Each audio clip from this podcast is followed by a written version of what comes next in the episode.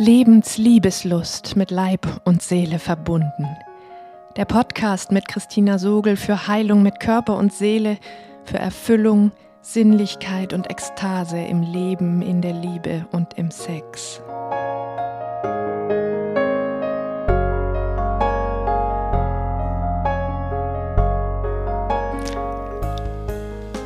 Hallo, du atmendes Wesen.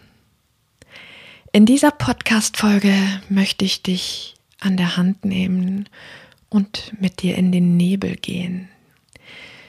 Diesen ne dichten Nebel kultureller Unschärfe, wenn es um unsere, um deine und meine Grenzen geht.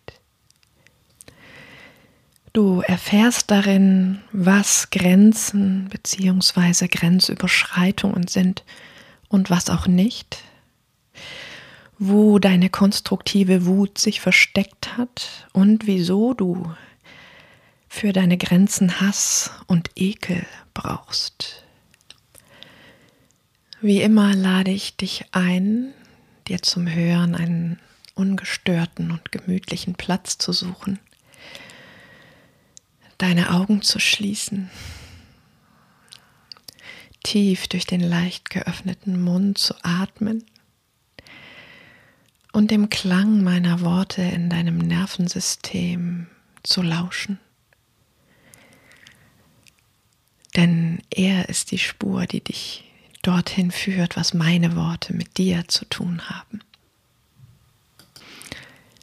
Ich erinnere mich an eine Situation recht zu Beginn der Beziehung mit Rainer, als wir telefonierten und er an irgendeiner Stelle weil das Gespräch für ihn schwierig war, sagte, ich möchte da, glaube ich, jetzt nicht weiter drüber sprechen. Und ich habe das respektiert, war eine Weile still und habe dann angefangen, über was anderes zu sprechen. Und nach einer Weile fragte er mich ganz überrascht, warum ich denn jetzt nicht weiter über dieses Thema gesprochen hätte. Und ich sagte, na, weil du deine Grenze gezogen hast und gesagt hast, du möchtest da jetzt nicht weiter drüber sprechen. Und er war sehr, sehr erstaunt, dass dieser eine leise Satz gereicht hatte, um als Grenze erkannt und geachtet zu werden.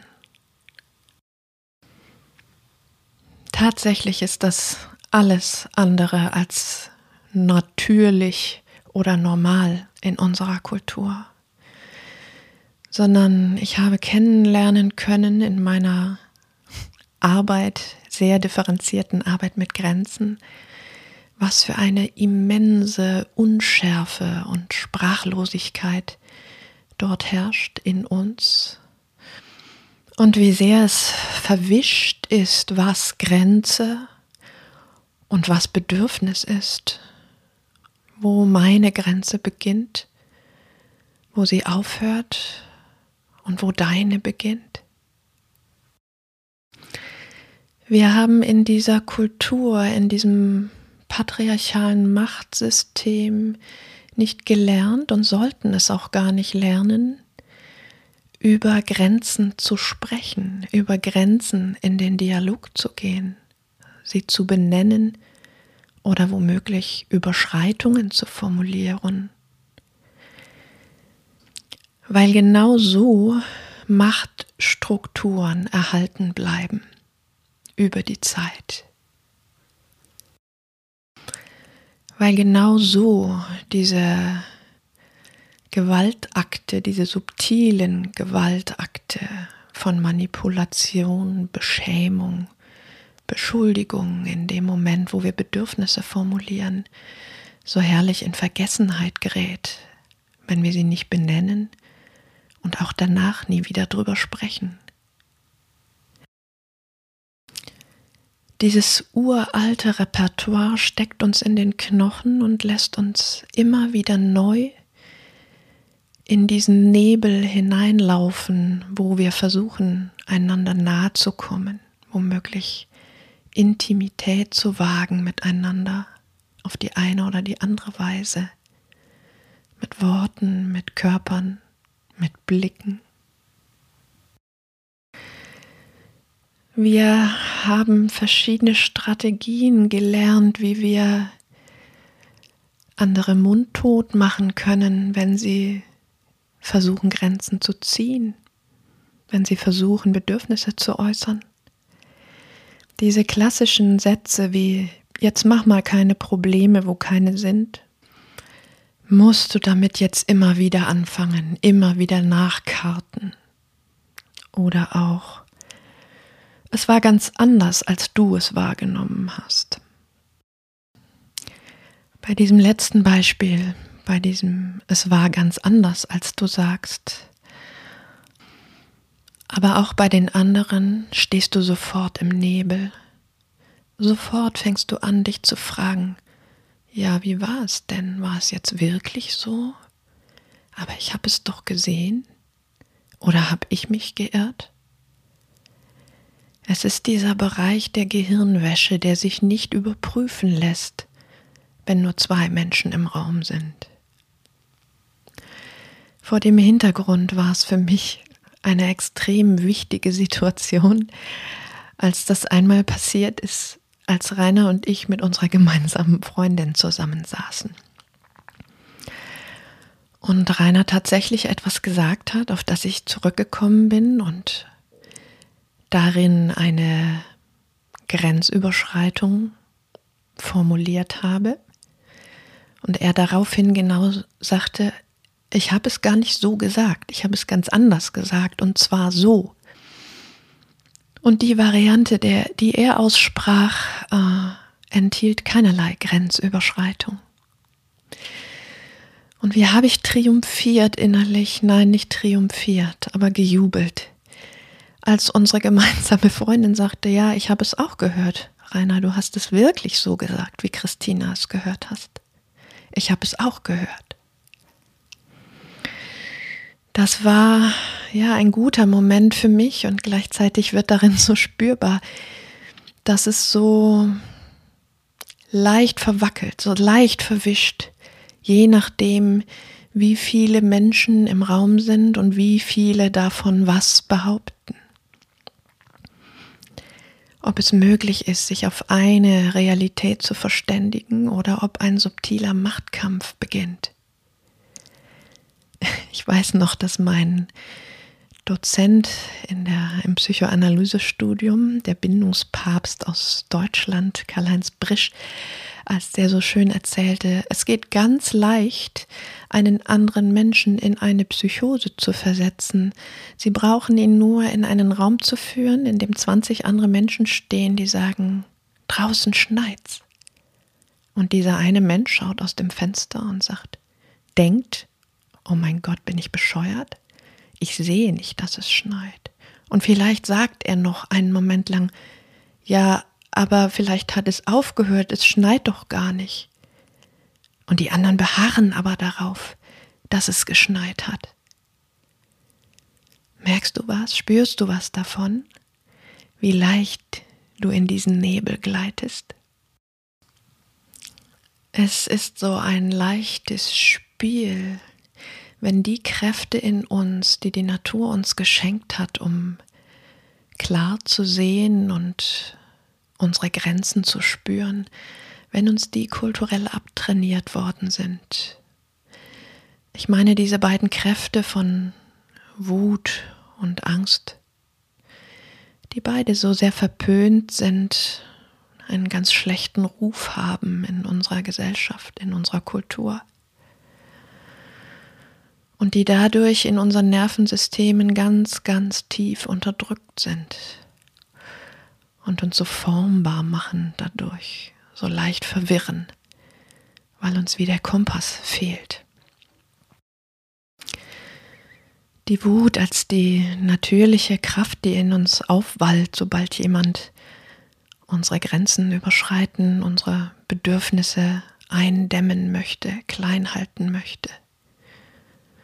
Die Angst, unter die Räder zu kommen und zu verschwinden, wenn ich dem folge, was der andere von mir möchte. Diese wunderbaren Kräfte, die Signal geben für uns, Achtung, jetzt wird's gefährlich und jetzt solltest du spätestens einschreiten,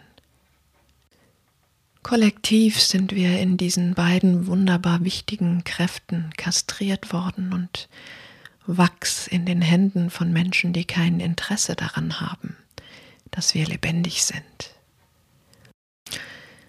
Damit meine ich gar nicht, dass das immer und überall oder womöglich in den meisten Fällen absichtlich oder böswillig geschehe, sondern vielmehr wie als hätten wir kein anderes Repertoire in unseren Zellen als diese Art einander zu begegnen.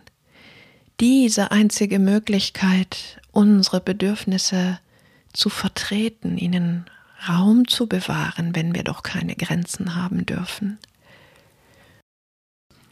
Weil wir es ja selbst nicht spüren, diese Grenzen, diese Bedürfnisse. Und dennoch pochen sie in unserem Innern, ob es uns gefällt oder nicht, solange wir leben. Und es geht uns schlicht und einfach nicht gut, wenn unsere Bedürfnisse nicht berücksichtigt werden, wenn sie keinen Raum, keine Existenzberechtigung haben. Ein Beispiel vom letzten Wochenende beim Behold Life eine Teilnehmerin erzählt aus der Mittagspause von einer Begegnung zwischen ihr und einer anderen Teilnehmerin. Sie selber hatte Avocados gesehen, die die Teilnehmerin mitgebracht hatte. Und in kindlicher Freude, in kindlicher Lust auch Avocados zu haben, sprach sie das in aller unbefangenen Vehemenz aus Oh, ich hätte so gerne auch solche Avocados.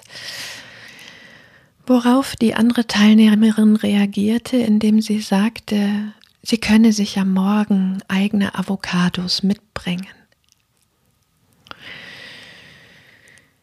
Die Avocado-lüsterne Teilnehmerin spürte danach tiefe Verletzung und ließ es in sich zu, Scham, diesen Teil, diese 10% von Scham, die ich als wirklich vital bezeichnen würde, diesen Einseitigkeitsschmerz angesichts ihres Teilens der unbefangenen Lust.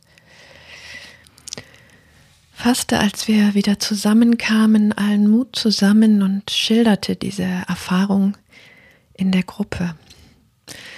Woraufhin die die betreffende andere Teilnehmerin ihr ins Wort fiel mit den Worten, ist, ist dir denn klar, dass du auch eine Grenze überschritten hast? Und wortreich ausholte, sich zu rechtfertigen oder zu argumentieren, warum sie so reagiert hätte, wie sie hätte.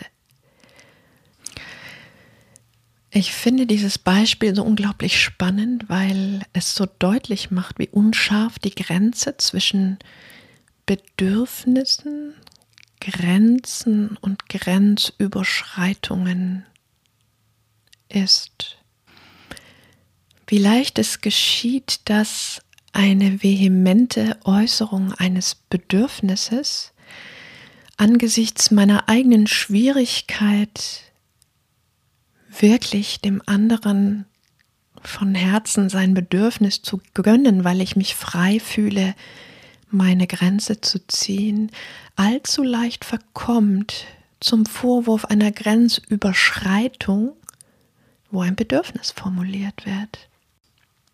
Und wie in diesem Beispiel so schön sichtbar geschieht das sehr, sehr leicht, indem wir anderen Raum nehmen, ihm einfach ins Wort fallen, an der Stelle, wo die Anspannung in uns steigt, wir hätten womöglich etwas falsch gemacht. Indem wir einfach lauter sind, an seiner Stelle Raum einnehmen und eine andere Wahrheit lauter dagegen setzen in der Hoffnung, der andere würde sich damit zufrieden geben. Kannst du diese subtile, diesen subtilen Machtkampf um die Existenzberechtigung fühlen?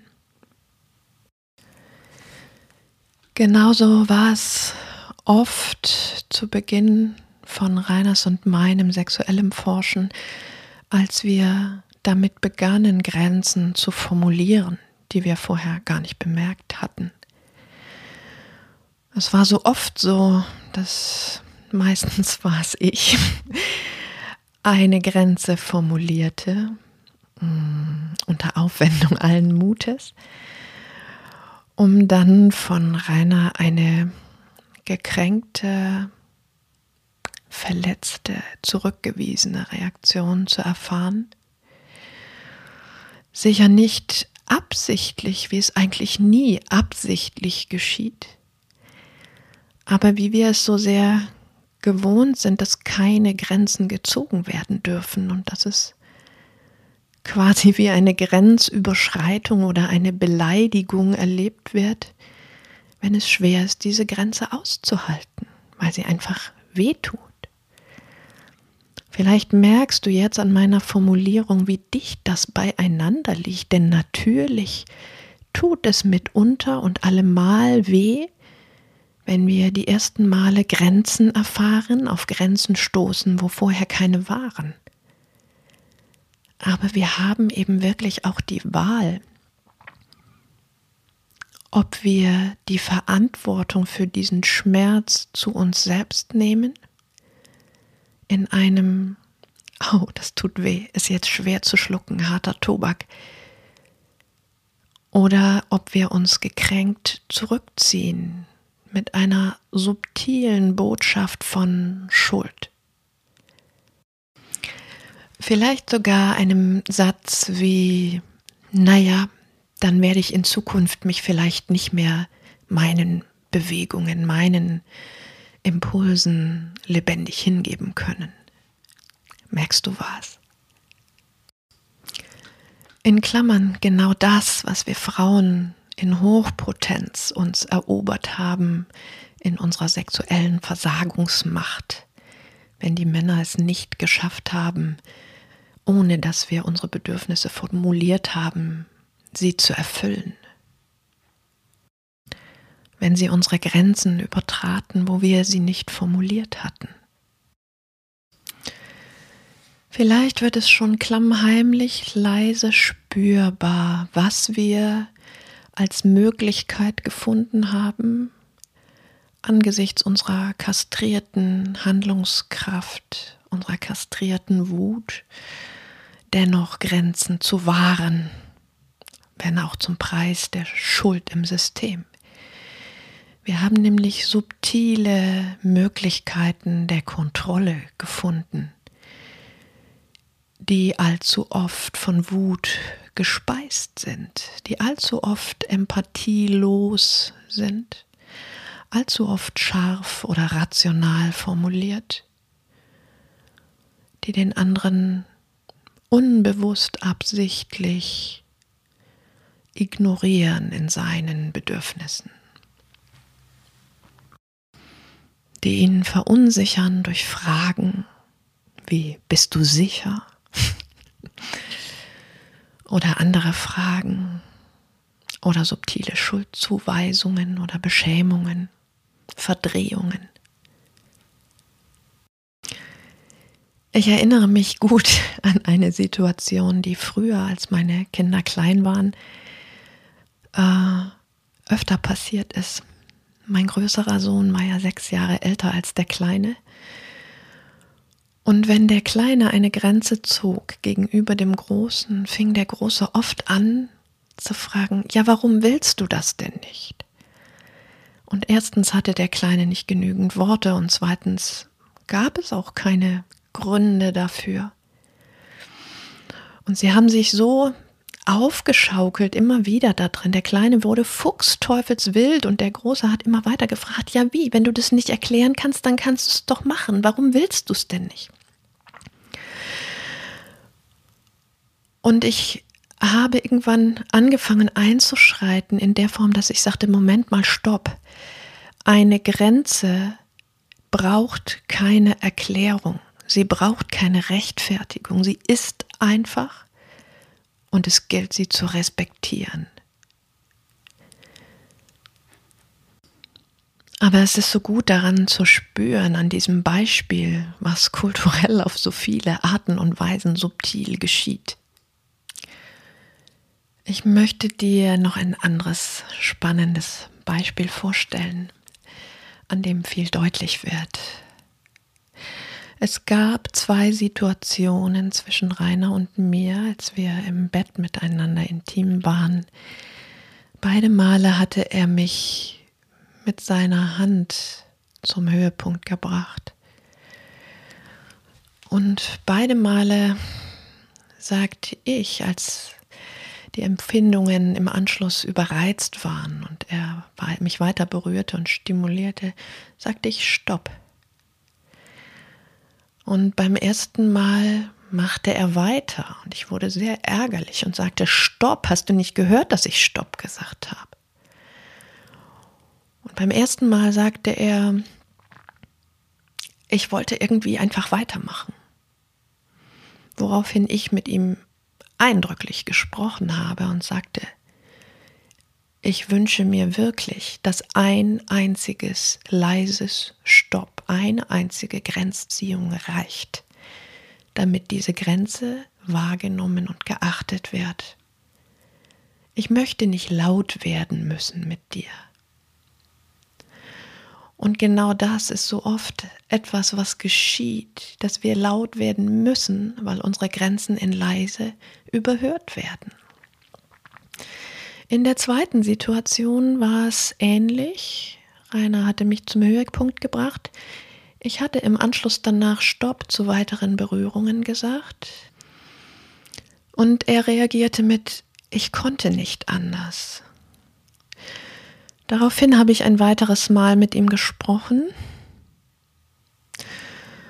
und gesagt, naja, wenn das so war, dass du nicht anders konntest, dann war es so, aber du musst wissen, dass das etwas mit meinem Gefühl der Sicherheit in meinen Grenzen macht.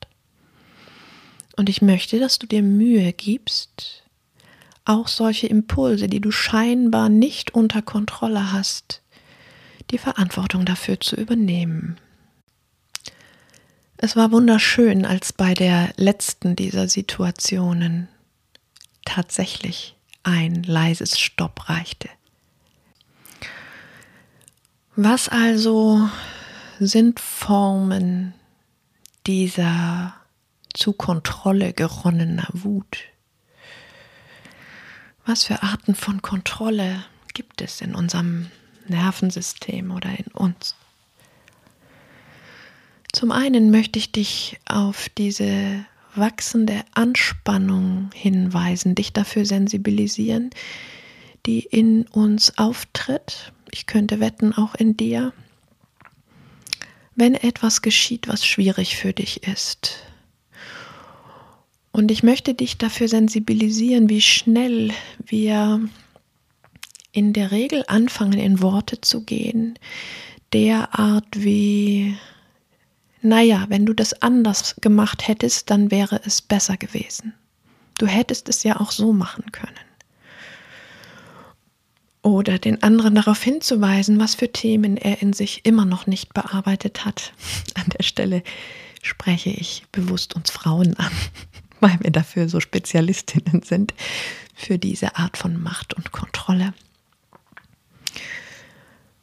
Und wo wir auf diese Weise verpassen, unsere eigene Ohnmacht, unsere eigene Angst zu spüren, unsere eigene Wut zu spüren, vielleicht unsere Verachtung zu spüren. Also zum einen diese Kontrolle des anderen durch subtile Manipulationen oder sogar deutlichere verbale oder gar körperliche Gewalt. Dann all diese Varianten von Selbstkontrolle, von Zensur, von Verschweigen und Schonen des anderen, um seine Reaktionen zu kontrollieren, um zu verhindern, dass er auf eine bestimmte Weise rea reagiert. Und dann diese zutiefst verkörperte Kontrolle, wo nur noch dein Nervensystem davon erzählt, dass du dich nicht sicher wähnst, wo dein Nervensystem in Hab-Acht-Stellung ist, während du versuchst, so offen und weich wie möglich zu sein. Und dich einfach wunderst, dass es nicht klappt, nicht so richtig geht, dich hinzugeben. Dass es irgendwie trotzdem taub und ein bisschen im Kopf bleibt. In Bezug auf Grenzen ist es fast, nein, nicht fast, es ist absolut leichter, Grenzüberschreitungen durch Lautstärke, durch verbale oder körperliche Angriffe wahrzunehmen und uns unsere Wut dort gegen anzuerlauben. Auch wenn das schon schwer genug ist, aber viel, viel schwieriger ist diese andere Art von Grenzüberschreitung oder ich sag mal Grenzsabotage durch äh, Manipulation, durch ich brauche dich doch, ich liebe dich doch, mir geht es doch nicht gut. Wie kannst du mich denn in dieser Schwäche alleine lassen? All diese subtilen Schuldprojektionen, diese Verschiebungen oder Injektionen von Schuld, dass das Vergehen quasi an der anderen Front stattfindet und nicht an meiner. Auch letztes Wochenende war das sehr beeindruckend zu sehen, wie in einem Moment es noch absolut vital war, angesichts eines Angriffs, offensiven Angriffs, die eigene Grenze zu verteidigen. Und wie in dem Moment, wo der Angreifer, sage ich jetzt mal, umschaltete auf Schwäche und subtile Manipulation, wie der Stecker gezogen war für die eigene Wut, weil sofort das Schuldgefühl und die Scham, den anderen allein zu lassen in seinem Leiden, äh, den Stecker zog oder ja, den Stöpsel zog und alle Lebendigkeit, alle Vitalität rausfloss und die Grenze offen war. Und das ist das, was in unserer Kultur viel tückischer ist, viel häufiger geschieht. Gerade da, wo Menschen zu intelligent sind, um gewalttätig zu werden. Wo selbst Grenzüberschreitungen so subtil formuliert werden und so intelligent, dass sie wie das seelische Immunsystem unterlaufen mit all diesen alten patriarchalen Verdrehungen und Perversionen. An dieser Stelle möchte ich eine Lanze brechen für zwei Gefühle,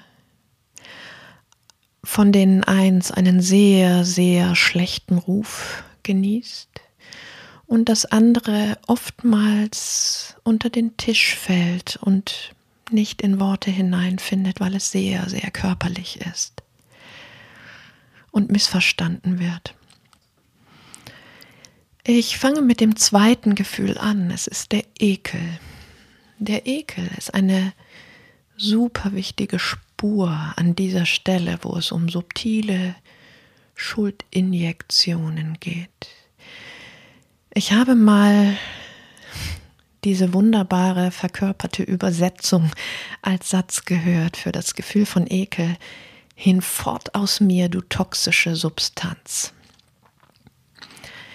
In diesem Satz ist enthalten, dass Ekel eine äußerst gesunde Reaktion ist auf einen giftigen Reiz, der in unser Inneres gelangt. Wir sind es aber so sehr gewohnt, dieses Gefühl zu übersehen oder zu missdeuten. Denn eigentlich ist es genau die richtige Reaktion, wenn diese giftige Schuldkapsel in unser Inneres rutscht und womöglich nicht bemerkt werden könnte und von dort aus ihr Gift ausströmt und uns gefügig macht, wo wir eigentlich eine Grenze setzen sollten. Ich möchte dich also auf diese aufsteigende Übelkeit sensibilisieren, sie wertschätzen lernen als ein untrügerisches Signal deines Körpers, das dir helfen möchte, da, wo deine Wut versagt. Wenn du viel altes Gift in deinen Zellen trägst, sei es durch körperliche, sexuelle oder auch emotionale äh, Übergriffe, die in keiner Weise sich im Gift unterscheiden, dann ist es gut, diesem Ekel ruhig einen eigenen Raum zu geben, ihn körperlich zum Ausdruck zu bringen, indem du wirklich etwas so, es klingt immer ein bisschen komisch, aber indem du dir wirklich erlaubst, Kotzgeräusche zu machen. Boah. Wenigstens deinem Körper das Signal zu geben, okay, ich kapiere, dass da ein giftiges Introjekt in dir sitzt, ein Stück Gift, das nach außen möchte und ich bahne dir damit wie den Weg. Ich gebe dir, meinem Nervensystem, das Signal, dass ich dich verstanden habe. Ansonsten möchte ich dich einfach auf dieses Signal sensibilisieren in den Situationen und überleiten zu dem zweiten Gefühl, was du brauchst, das einen sehr, sehr schlechten Ruf genießt. Und das ist das Gefühl von Hass. Wir haben Hass ebenso wie Wut nur noch stärker als sehr, sehr destruktiv und zerstörerisch erlebt und vermittelt bekommen. Und das stimmt natürlich auch auf eine Weise. So wie es kulturell verpönt sich verformt hat und tragisch zu dieser Variante geworden ist, geronnen ist. Nicht zuletzt oder in der vitalen Form ist es auch eine tödliche Kraft, aber eine durchaus lebensdienliche Kraft, die genau für diese Momente gedacht ist, wo ein anderes Lebewesen dir zu Leibe rücken will. Völlig egal auf welcher Ebene. Körperlich, genauso aber auch emotional. Und wo dieses Gift beginnt auszuströmen. Das Besondere an Hass, was an dieser Stelle über die Wirkung von Wut hinausreicht und was du genau an dieser Stelle brauchst, sind zwei Qualitäten. Zum einen lässt Hass dich in diesem Moment kalt und klar werden, glasklar und messerscharf in deiner Wahrnehmung genau das, was kulturell in uns so sehr vernebelt ist, so leicht in den Nebel gerät. Denn in dem Moment, wo wir anfangen, an unserer Wahrnehmung zu zweifeln, kann der andere schon zustechen. Es ist also, als wäre dein Kopf in kaltes Wasser getaucht und als auf, würdest du auf einmal genau sehen, was geschieht. So wie in dem Märchen in dieser Geschichte vom Hasen und vom Igel, wo der Igel sagt, ich bin schon lange da, ich sehe genau, was du machst, ich sehe dich kommen und ich bin nicht bereit, an dieser Stelle wegzuschauen und in der alten kulturellen Dissoziation zu landen. Das brauchst du, um dieses tückische Gift zu erkennen. Das andere Wunderbare ist, dass uns Hass erlaubt, für diesen einen wichtigen Moment unser Mitgefühl auszuschalten und nicht zu zögern in unserer Reaktion, weil der andere ja ein Mensch ist und weil der, wie wir, ja auch Bedürfnisse hat. Und diese beiden Qualitäten, diese Möglichkeit zu erleben, ehe ich sterbe, stirbst du, die hat uns die Natur geschenkt mit dem Gefühl von Hass.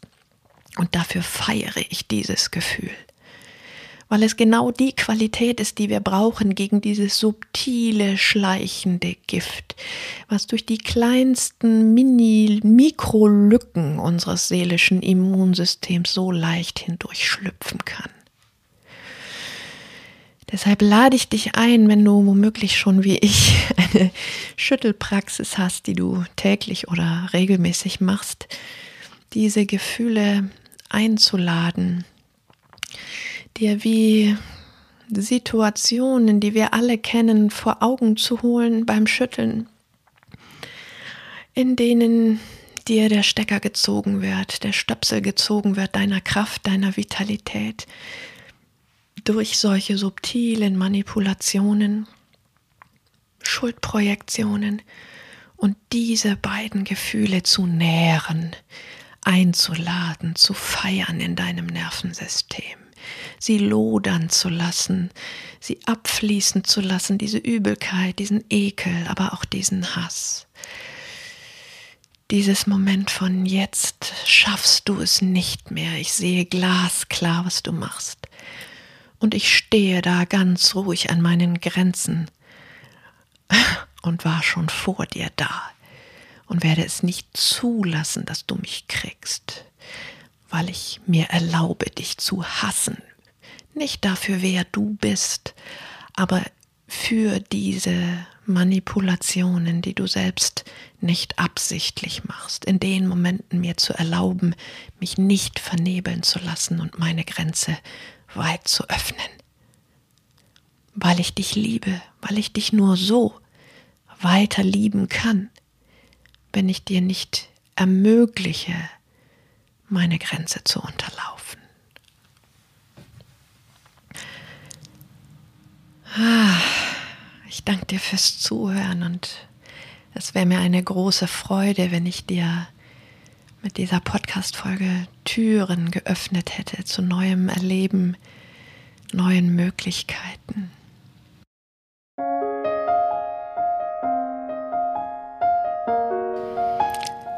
Du hast in dieser Podcast-Folge gelernt, was Grenzen und Grenzüberschreitungen sind und was auch nicht.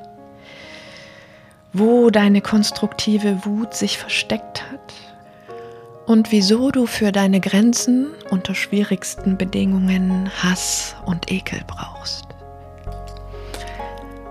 Wenn dir diese Podcast-Folge gefallen hat, dann abonniere gern meinen ganzen Podcast meinen Newsletter und stay in tune, was weitere vibrierende Angebote angeht, die vielleicht genau das Richtige für dich sind. Und jetzt lass uns zusammen mutig sein, Lebensliebeslust entfachen und ekstatisch werden.